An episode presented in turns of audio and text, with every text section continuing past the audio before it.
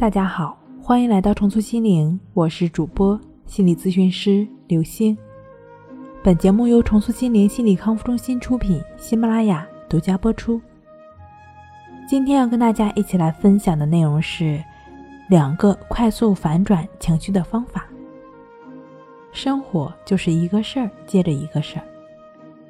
上个月呢，隔壁家的装修终于结束了，我跟上下楼的邻居们总算能够消停的待在家里。老人呢也不用大白天跑到商场去。但是就在昨天晚上，楼下小伙子的哥哥又来敲我们家门了。这次显然有些责备，夹杂着不耐烦的语气，说：“你们最近有什么活动吗？”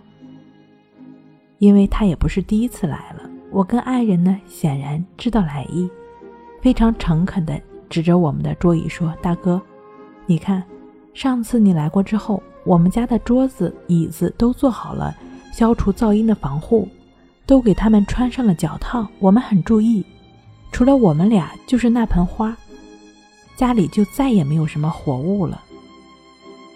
旁边楼门的大姐些许是听到了声音，也出来了，大概想知道发生了什么。大哥更是有些烦躁了，打电话给楼下的弟弟说：“你上来。”然后皱起眉头朝我说。大晚上的，我这弟弟就住在你们楼下，可我不住这儿啊，这么冷，我又跑过来给他解决这问题。可是楼下听着就像你们这的声音，不信你听听我这录音。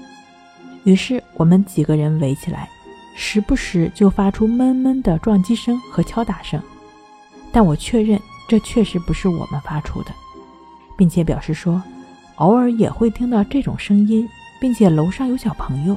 跑来跑去的声音的确会有一些大，会持续一些时间。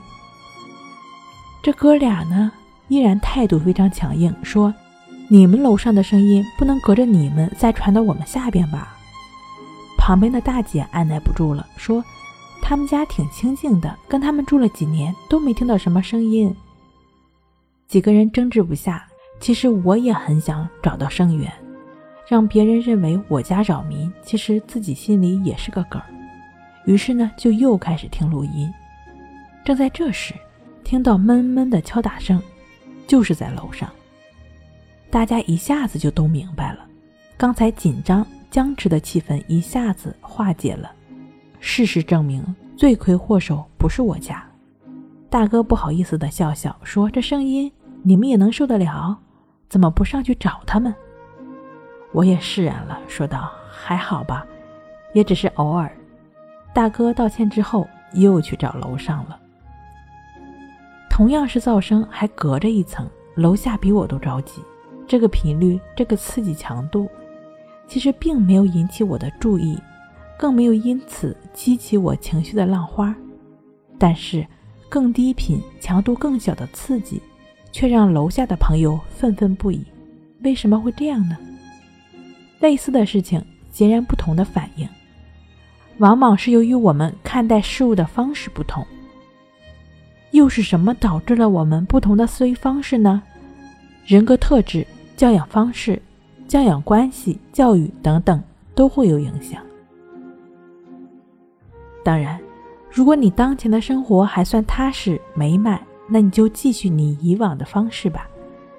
但是如果当前的生活糟乱，总是纠结在各种事儿上，毕竟人的精力是有限的，内耗大了，人就容易疲劳、敏感、多疑、焦虑、易怒。简单来说，如果你的生活中已经充满了解决不完的事儿，并且这使得你情绪糟糕，甚至有痛苦感，这就是需要你调整的了，需要调整你的思维方式。那怎么调整呢？第一，少看我怎么了，多看发生了什么。也就是说，抛开情绪，专注客观存在。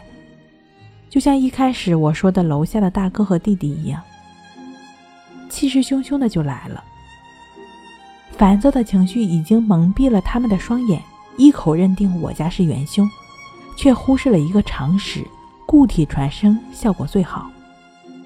如果能够放下情绪，大概能智慧的分析出更多可能性。他们认为的噪声的问题也就早早解决了。第二，关系法。不少朋友会向我诉苦说，我现在也很痛苦，生活一地鸡毛，人的状态更是糟糕。我也想改变，可是怎么做呢？我通常会建议他们去做做关系法。关系法呢，是通过观察呼吸的方式来建立情绪的自我平衡，也是净化内心的作用。专注呼吸的过程中，也就意味着你没有再去继续纠缠，没有了纠缠，哪来的痛苦呢？关于关系法的具体练习方式呢，可以看一下《淡定是修炼出来的》一书。好了，今天跟你分享到这儿，我们下期再见。